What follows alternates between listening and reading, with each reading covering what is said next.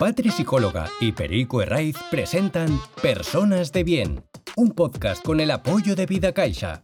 En cada capítulo, además de buenas historias y buenas ideas, conocemos buenas personas. El protagonista del episodio de hoy es José Manuel Zapata, un tenor granadino que a los 18 años descubrió su pasión por el canto.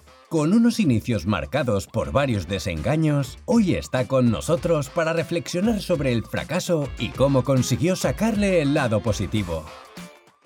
Bienvenidos y bienvenidas a un nuevo episodio de Personas de Bien.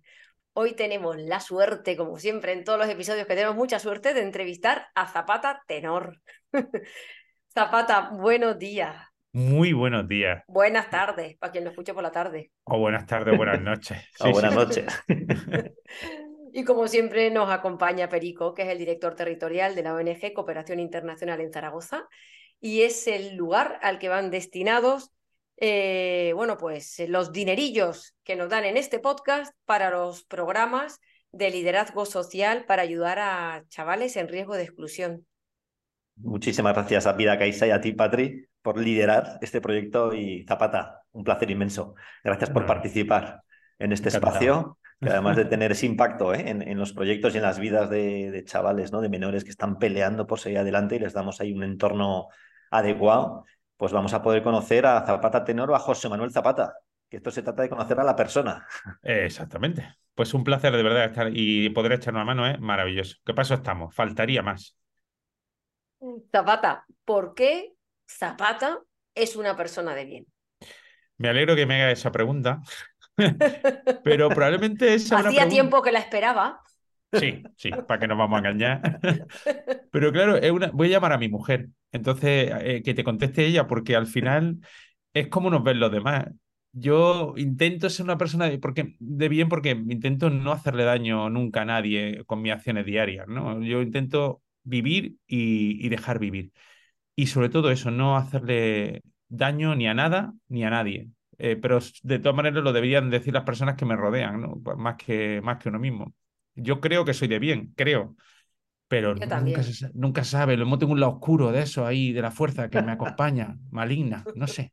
Mm. Veremos al final de la entrevista qué dice la gente. Que voten. es eso? Que voten, que voten. Oye, Zapata, eh, sé que, de, que tienes una capacidad de reírte de ti mismo y que eso cuando eras más pues, adolescente, ¿no? Joven, eh, pues que te ayudó a, superar también tal vez las burlas que recibías, pues por tener sobrepeso o por ser diferente, no lo sé, o por el tema más de que te encantaba la música, pero eso de reírse de uno mismo es un tema bastante serio y muy inteligente, por cierto. Entonces, te quería preguntar, eso es a base de, o sea, ¿cómo lo consigues? ¿A base de humildad? Eh, por el ejemplo que has recibido en casa, porque a esas edades, con esa presión que puedes tener de aceptación del grupo, lo de ponerte a reírte de ti mismo, y dices, ostras, no, no es tan fácil. sobrepeso no tenía, estaba gordo. Es que vamos a llamar las cosas por su nombre. Bastante, bastante gordo. Yo siempre cuento que, que yo la primera comunión no la hice vestido de marinerito, como todos mis amigos. Las niñas iban de así de blanquito y mis amigos de marinerito, yo lo hice vestido de dictador panameño, porque era el único traje que había talla en Granada. Iba con mi traje beige, con mi hombrera, yo mirando a mis marineritos allá al lado. Claro, tienes que reírte de eso, porque es que yo estaba en el altar de la Virgen de la Angustia de Granada vestido como Noriega, ¿entiendes? Y, eh, si no te ríes tú, estás muy fastidiado, porque yo creo que reírse de sí mismo es fundamental. Es una cosa que además nos falta cada día más. El humor eh, cada día es más difícil de hacer. Eh, bueno, Patrick lo sabe, ¿no? Hay que tener un cuidado con todos los charcos que vas pisando. Y a mí me sirvió en su día para, mm, pues eso, yo era carne de bullying, ¿no? De lo que llaman ahora bullying. Entonces era acoso, niños cabrones, no sé cómo se llamaba en aquella época, ¿no? Pero, pero es eso, ¿no? Yo tenía las dos armas, ¿no? Que, que era el humor, que siempre lo he llevado de serie. Yo creo que el humor me parieron con él. No, en, mi casa no creas tú, ni mi padre ni mi madre son muy graciosos, ni mis hermanos tampoco. Salí yo, salí raro. Yo salí raro tenía el humor y tenía la música. Y eran dos escudos estupendos a la hora de defenderse de las cosas que fueran pasando. Porque la verdad que los niños, dices que son niños, no, hay niños que son muy cabrones. Sí, sí, sí, sí, sí, y se ceban, se ceban ahí en, en el diferente, en el...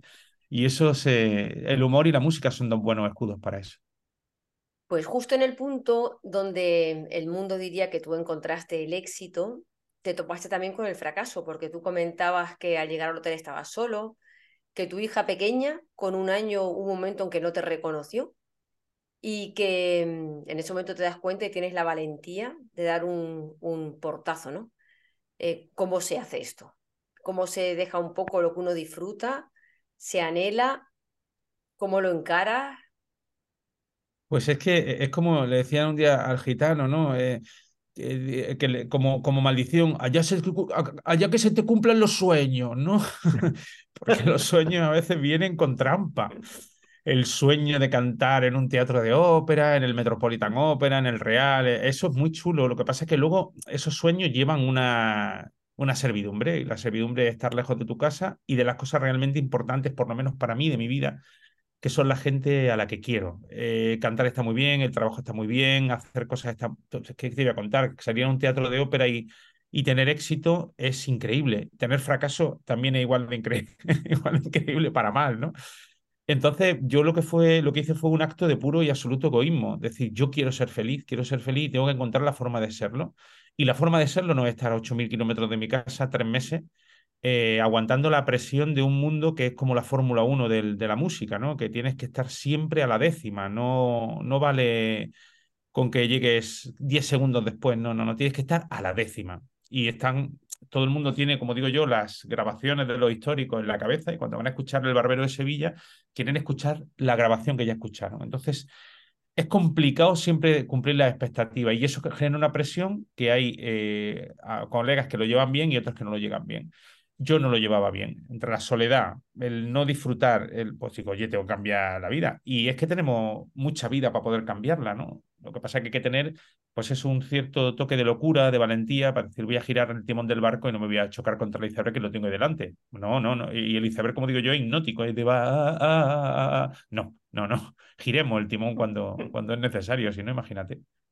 Y no te costó la decisión. O sea, no, porque dices, cierras una carpeta que te ha costado bastante, ¿no? Que sabes que es muy poca gente llega a ese, a ese nivel de mm. profesionalidad y el futuro no sabes cuál va a ser a partir de ese momento. Costó un huevo, un huevo, un huevo, un huevo porque el miedo te posee, ¿no? Dice, bueno, yo tengo ya esto, yo estoy agarrado a esto, con mis cosas, mis infelicidades, mis inseguridades, mis lágrimas, mis llantos y mis risas, lo tengo ya y está agarrado.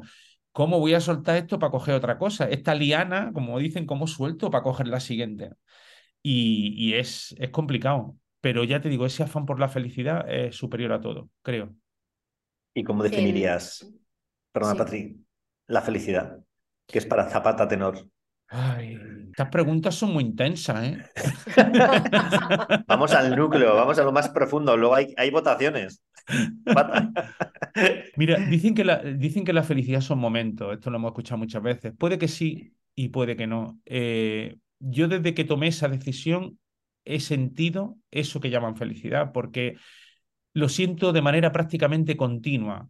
Todos tenemos días, todos tenemos momentos, pero en general vivo muy feliz con la vida que tengo.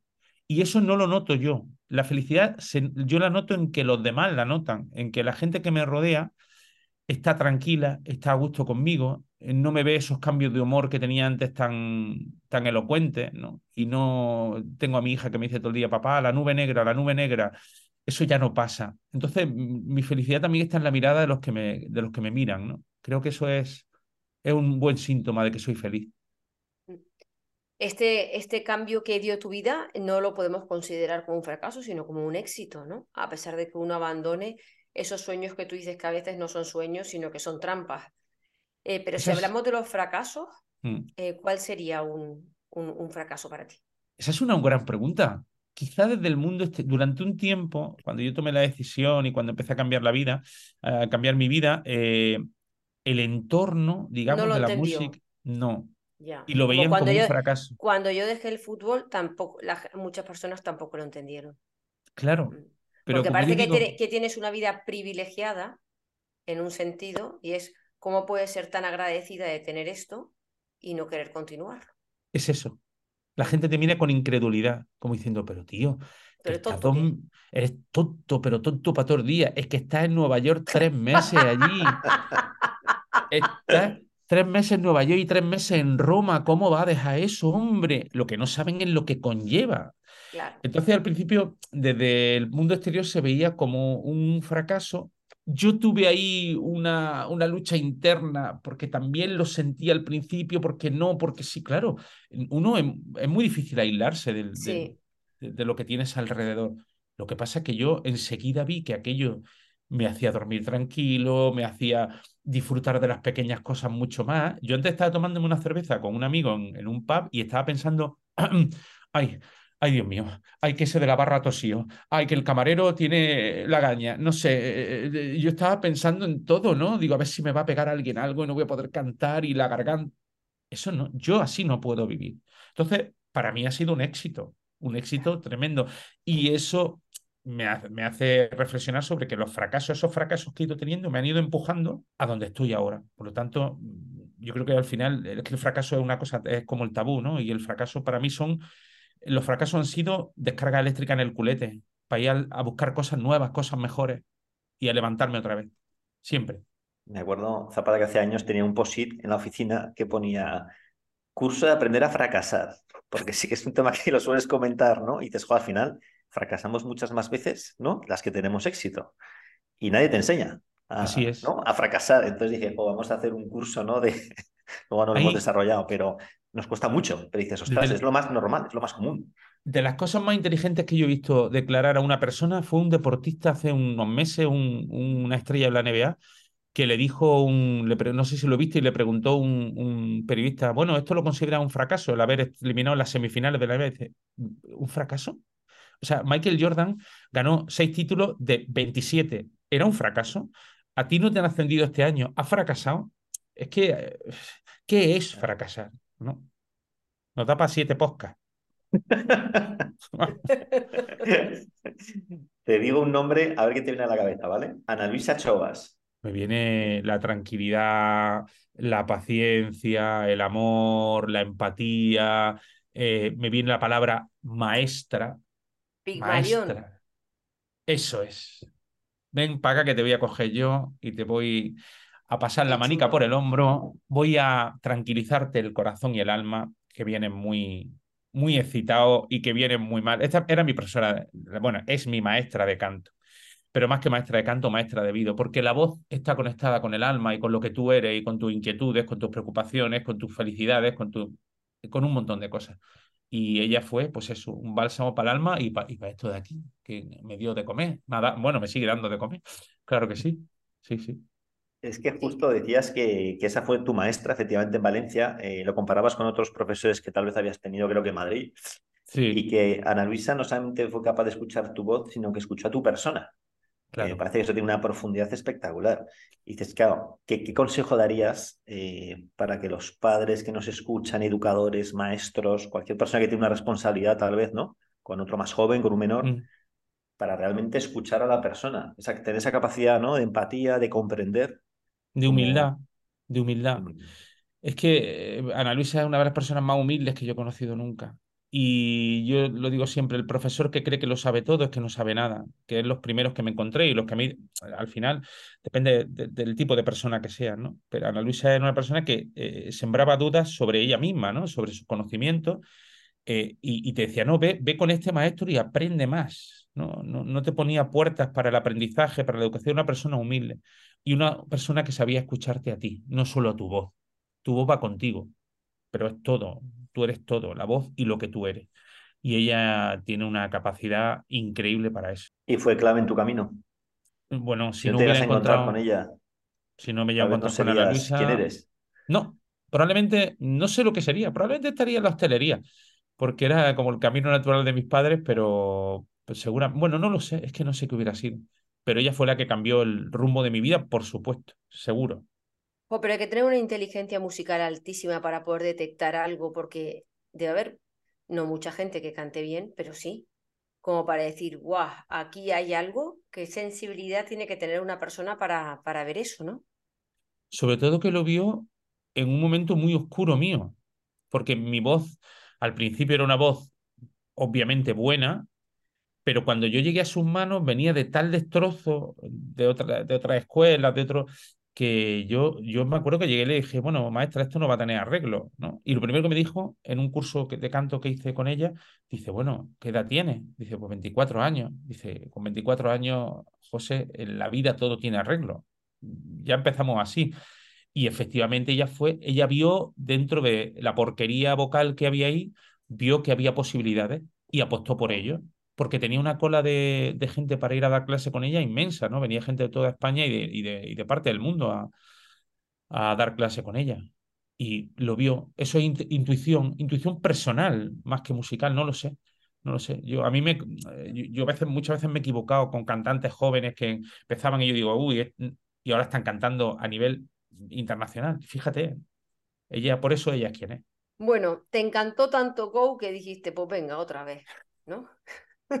y empezaste una carrera y también la dejaste. Y te vas a Madrid a cantar, pero tampoco va bien y vuelves otra vez. Que mm, eso podría ser un fracaso para, para muchos padres, eh, porque nos podemos poner etiquetas de que eres poco constante, ¿no? De que no tienes disciplina, te falta método. ¿Tú qué consejo darías a, a esos padres y esas madres para que no cierren los sueños y las aspiraciones de sus hijos y empujen un poquito más. Nunca sabemos dónde está esa pared donde si picas un poco más te encuentras que puedes tirar el tabique o que al final en algún momento tienes que tirar la toalla. Yo, yo creo que es que la, lo veo con mi hija que tiene 16 años, ¿no? Y yo recuerdo con su edad lo mismo. Bueno, ¿y qué vas a hacer?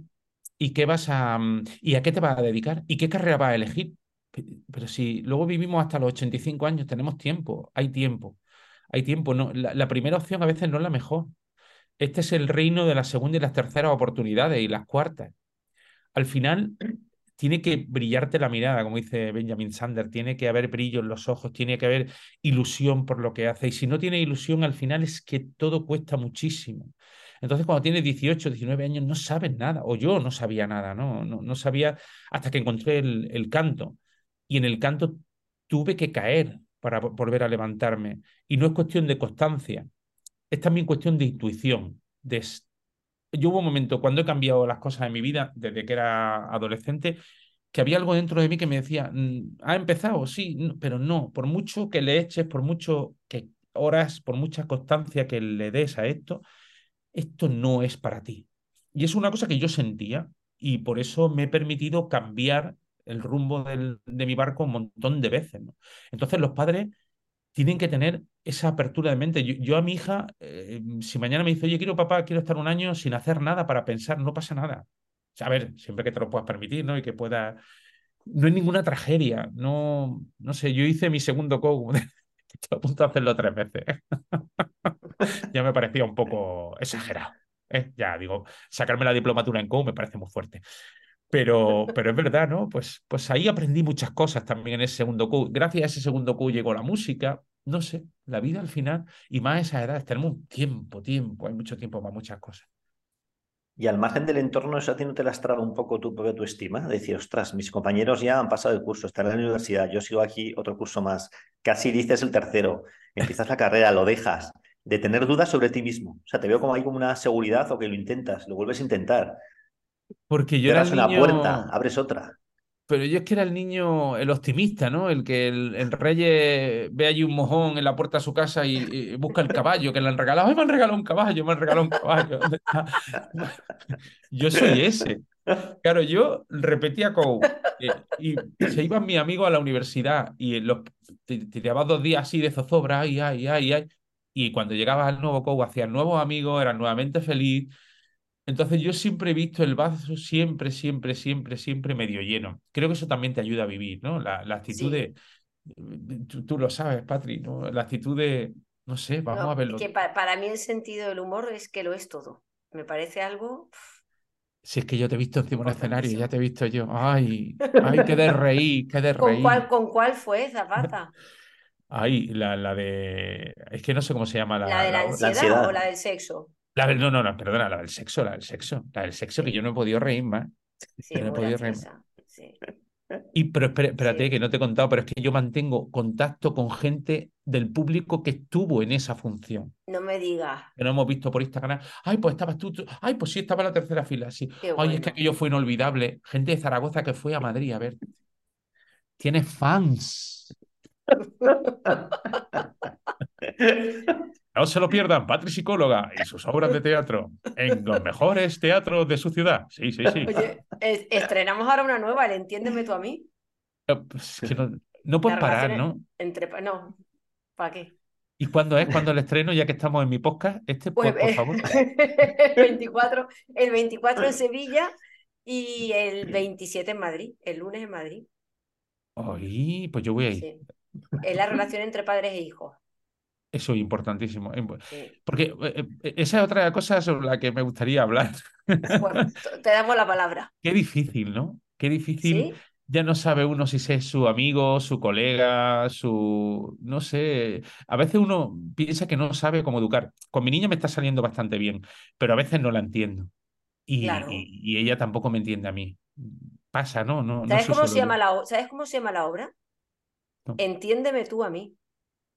Que es lo que acabas de decir. Porque Pues es- ni ellos nos entienden a nosotros ni nosotros a ellos. Pero estoy segura que tú, con tu sentido del humor, que para mí eso ya es básico en la educación, lo tienes que estar haciendo genial. me saca buenas notas, no parece hija mía. He pedido una prueba de paternidad, incluso, sí. Es que saca todos 9 y 10. Le quita un cabello este verano y dice ¡pum! cuando dormía. Y sí, sí, sí que es mía, increíble, pero sí. Bueno, educar hay que tener perspectiva y paciencia, ¿no? Zapata, que al final es una siembra, que tú dices, oye, estás, estás depositando ahí la semilla y con perspectiva decir, a saberlo, ¿no? El fruto que va a dar eso, que no es inmediato, claro. Sí, y además, Sí. tú ten en cuenta que yo he educado, a mí me ha tocado educar de una manera muy distinta a la gente, porque he estado mucho, mucho, mucho tiempo fuera, mucho tiempo fuera. Y en eso es muy importante confiar en la, en la otra parte de la pareja, que ahora es mi expareja, pero en una persona en la que yo confío absolutamente en las cosas que le enseña a mi hija, en los valores, en la educación, es, es fundamental. Educar a distancia o, no tener ese vínculo con tu hija por tanto tiempo fuera es, es complicado, pero al final, eh, como me preguntaba mi chica, mi pareja, mi mujer de ahora, me decía, ¿y cómo te acostumbras? Digo, pues al final la vida te hace que te acostumbres a las cosas que incluso a las que no te gustan. A mí me gustaría estar con María, con mi niña todos los días, pero no puede ser. Y cuando nos vemos disfrutamos el tiempo tantísimo, tantísimo, tantísimo. Y sé que su madre es maravillosa y que la, educa fenomenal. Nosotros vemos un cambio, eh, aprovechando este paréntesis, ¿no? En los chavales que están en el proyecto, ¿no? Chicos y chicas de 9 a 17 años, en, en un entorno muy complicado. Eh, la clave de la, la paciencia, la perspectiva y luego confiar en las personas sabiendo que todas prefieren estar en un entorno positivo, ¿no? Y virtuoso y de éxito pues académico, de reconocimiento de los padres, de los profesores, pero a veces por ese conflicto, ¿no? O el caos interior que tienen. Entonces, eh, saber valorar las cosas positivas, o sea, no ir nosotros con nuestro patrón, ¿sabes? De es que tienen que ser perfectos, hacer esto así o así, que al final se trata de que te obedezcan y punto, sino decir, oye, cada uno con su mentalidad, ¿no? Con su corazón, con sus emociones, poco a poco ir dando pasitos hacia adelante. Y cuando los chavales se encuentran con un, llámale mentor educador, que confía en ellos y que es capaz de valorar esos pasos, ¿no? Positivos, ¡buah! Tienen una confianza, una gratitud y se esfuerzan mucho más, además. ¿Sabes? Que De, de nuevo los maestros, ¿no? Los maestros de vida, los, llámale mentores, llámale como quieras.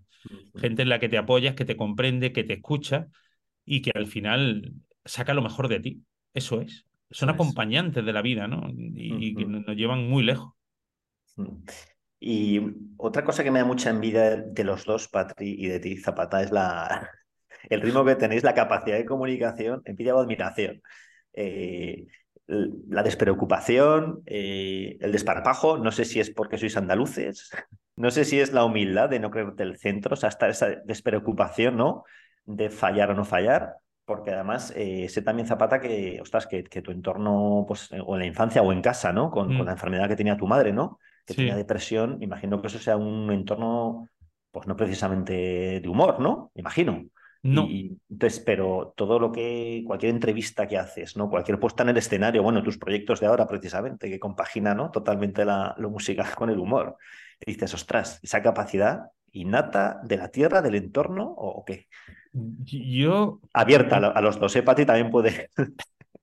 En Es mi increíble. caso, en mi caso, yo al final creo que he llegado a la, a la, mm, a la conclusión de que todo esto lo hago o toda esa capacidad de comunicar o que me gusta a la gente porque necesito sentirme querido. Creo que es eso. Quiero que me quieran. Y por eso me encanta salir a un escenario cuanta más gente haya mejor y hacerles reír, hacerles disfrutar y eso que te da, ¿no? Eso, yo no sé explicarlo, pero es algo que me, yo lo de las conferencias, el descubrir el mundo de las conferencias para mí, es que lo ha cambiado todo. Yo no, o sea, yo quiero que llegue la siguiente. Y quiero que, me gustaría tener dos todos los días, pero no para ganar más dinero. Es que me da igual, porque soy feliz haciéndolo, porque me siento querido, valorado, admirado en cierta forma, no lo sé. Y eso ayuda mucho. Y por eso me gusta comunicar, me gusta llegar al mayor número de gente posible, me encanta. En mi casa, es verdad que es una situación donde el humor no, pero lo que te decía antes, yo me aferraba a los buenos momentos y había buenos momentos y eso es los que quedan, ¿no? Lo que pasa es que luego llevas toda esa carga de una persona como era mi madre, que, que era la tristeza, ¿no? Pero es verdad que había la depresión, Patrick no puede hablar de esto, ¿no? En, el caso de mi madre había muchas olas, ¿no? Era, eran olas, la, la, la, la grande eran tsunamis, las malas, pero luego había olitas de felicidad y de buenos momentos a los que uno se agarra como un clavo ardiendo y al final es lo que uno recuerda, ¿no? Yo siempre, siempre hablo de las críticas en ese sentido, ¿no? Yo no me acuerdo de las buenas, me acuerdo solo de las malas. E, es al revés, ¿no? En, el, por ejemplo, en el, tema de la crítica o eh, de la relación del artista con, con su ego, ¿no? Pero en las, en las cuestiones familiares, en lo que vive, yo me agarro las buenas cosas. Y las buenas son las que me acuerdo siempre. El tiempo sirve para eso, por lo menos para mí. Y que yo, creo que lo de la tranquilidad a la hora de hablar en público me di cuenta ayer, porque ayer me tocó leer en UNICEF, había una lectura de los derechos del niño en los que interveníamos mucha gente, pues estaba Sara Carbonero, eh, alguien de la Fundación de la Caixa, eh, directores de banco, Teresa Viejo, Boticaria García, bueno, mucha gente, cada una leíamos un artículo. Y en mi grupo cuando entramos, pues eh, el grupo está, hay periodistas, esto y lo otro, me dice, qué nervios, ¿no? A ver si no nos equivocamos con el artículo. Bueno, porque este, todo el mundo qué nervios, qué nervios, y me dicen, digo, ¿y tú? Digo, no, yo no. ¿Tú no estás nerviosa? Digo, no. ¿No te puedes nerviosa al hablar en público? Digo, no, no. Digo, la verdad es que no me pasa nunca. Digo, no quiero quedar aquí de, de gilipollas, pero, pero es que no. Digo, es que, ¿por qué me voy a poner nerviosa? Digo, tengo que salir ahí a leer un artículo, me siento en un momento privilegiado. Digo, además creo que el hecho de ya de verbalizar, pues no estoy nerviosa, yo estoy tranquila, va a hacer que salga tranquila. Efectivamente, yo salí Además tenía textaco, tengo por ahí el artículo, me dieron un pedazo de texto, yo miraba otro texto y decía, ¿por qué me ha tocado el artículo más largo? A la tranquila, a la tranquila, dale largo a la tranquila. Eso fue. sí, pero yo creo que la gente también se predispone, es que me pongo nervioso, que tal, es que cual. Y yo creo que la agilidad a la hora de contestar cuando, o la rapidez esta cognitiva, viene porque, porque estás escuchando al otro. Hay gente que no tiene agilidad porque está en babia mientras le estás hablando. pero si estás atento al otro, tiene, enseguida te sale. Totalmente cierto. Y, yo, yo, a veces, cuando las conferencias, ¿no? Que salgo tan tranquilo, eh, que a veces me siento hasta mal. Digo, oye, ¿por qué estoy tan tranquilo? Esto no es... me dicen, ¿pero no estás nervioso? Digo, sí, sí. Sí, todo el mundo lo pregunta, pues yo digo que no. Esa es la verdad. Yo, digo, yo, digo, que no. yo, sí, pues sí, me, eh, sí, sí, una cosa. Ya, pues es un nivel de dominar, ¿no? También la temática que, que vais a tratar, ¿no? Y, la experiencia que tenéis, ¿no? A base de horas y horas. Eso No, porque ayer me preguntaban, pero y al principio digo, no, digo, yo no es algo que recuerde que me pusiera nerviosa. Igual otras cosas sí, pero esto no. No, yo al principio sí, yo al principio sí.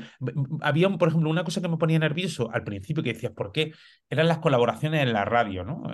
hablar en directo en la radio. Era como, como si el micro tuviera dientes, ¿no? Me digo, me va a morder el micro, hasta que llega un momento que ya te relajas y eres tú. Pero es verdad que estás en un, eh, como un entorno que no conoces y a mí al principio sí me queda bully bully, pero luego se me pasa. ¿Cómo puede una persona de 54 años, sorda, escribir la novena sinfonía? ¿Es por la, es por la experiencia? ¿Es porque tiene un talento ¿no? natural? Eso no, lo, no hubiese sido capaz de hacerlo con 20 años. Eh, me parece un milagro. Muy sencillo. Es que era el puto Beethoven. pues porque era un genio, porque era un genio, porque al final tenía la música sonando. Hay, hay, músicos, por ejemplo, que tienen el oído absoluto, que piensan una nota y la escuchan, ¿no? Eso yo lo admiro muchísimo. O no, porque sufren, sufren cuando escuchan cosas desafinadas. Yo no sufro. Mm, y los músicos tienen oído absoluto sí. Y sobre todo porque son genios como fue Mozart o como fue Picasso o como un montón de genios que conocemos, que hay cuatro. Y Beethoven fue uno de ellos. Y esa sinfonía, además, la conexión que hay con el público, ¿no? Que hay con las personas, cada vez que la escuchan. El, mira, además yo la, la, experiencia siempre, el experimento cuando hago conferencias, el otro día hice una en Colombia y le hago cantar el, el trozo de la, del coral, ¿no? Del Freude Funken Tochter aus Elysium. Y era una conferencia para, para críos. Digo, esto no lo, no lo van a conocer. Sí. Pues sí. Esa música es mundial. Yo creo que me voy a una selva allí y me encuentro en, en, pleno África tropical. Como decía Leo Harlem, que hay eh, un negrillo allí con la riñonera de Finidi de Herbeti, ¿no? y le hago y me lo, me lo continúo. Porque es una música que no está con el alma. ¿Y por qué? Pues porque era el puto Beethoven, que es así. A mí no me sale. Qué pasada. Sí. No te sale, pero, pero eso cómo lo generas. O sea, ese alma eh, cuando das una, supongo que sobre todo en la música, ¿no? En los conciertos, de si Yo- estás ahí... Pero yo soy intérprete, yo soy intérprete. Yo, no te- yo he intentado, ¿eh? Yo he intentado componer cosas y soy un negado, negado. Volvemos a eso, Patria, a, a autovalorarse uno de manera correcta. Tú imagínate si yo cuando digo yo he hecho mis tres minuticos a ver cuál es mi talento, que yo hay que echar tres para ver cuál es el de uno, ¿no? Yo me voy a por de la composición. Pues el mundo sería un, un sitio mucho peor, ¿entendéis? Porque había obras mías por el mundo. No, sería un mundo horrible, horroroso. Hombre, hemos hablado de temas profundos, Zapata. ¿Qué es la belleza? ¿Qué es para ti la belleza? Tú que has tocado el, el alma, ¿no? Que has emocionado a la gente a través de la belleza. música. Madre mía, ¿puedo pedir el comodín de la llamada, por favor? Sí, La- no, que acá estaba antes el de tu mujer con el de las personas buenas. Mierda. Eh, pues entonces, la belleza. La- mm, eh, me voy a la película. Qué bello es vivir, ¿no? El- esa película que me gusta tanto que todos los, todos los 24 por Qué la buena. noche en alguna mm, televisión de estas autonómicas te la ponen y yo termino siempre Correcto. llorando al final cuando Sí. George Bailey suena las campanitas y es que le han dado las alas a un ángel y yo me la sé de memoria. Qué bello es vivir. Vivir es belleza. Yo, yo siempre lo digo que ah, el, el- el miedo a la muerte, esto que porque no sé, yo sí que lo tengo, pero lo tengo desde que empecé a ser feliz y a apreciar la vida. Vivir es la leche, vivir es increíble. Y las pequeñas cositas y la cerveza con los amigos, ese momento de felicidad, de reír, de, de vivir es estupendo. Tiene sus mierdas también, pero vivir es genial. La belleza para mí es vivir y disfrutar de las cosas, sin duda. Y ahora ya por último te vamos a preguntar por, la, por lo más profundo de la entrevista. ¿Por Dios qué mío. calzas esas deportivas tan vistosas con tu chaqué, con tu frac cuando sales a la orquesta a dar charlas? Que eso te lo he visto yo. Pues no es culpa mía. No, no, no, es, no es culpa mía. No, fue idea de mi mujer y de a una amiga eh, del Teatro Real que la primera conferencia que di, digo, me, digo, me dijeron, digo, bueno, voy a ponerme un traje, un- unos zapatos. Dice, no, no. ¿Esa es diferenciación?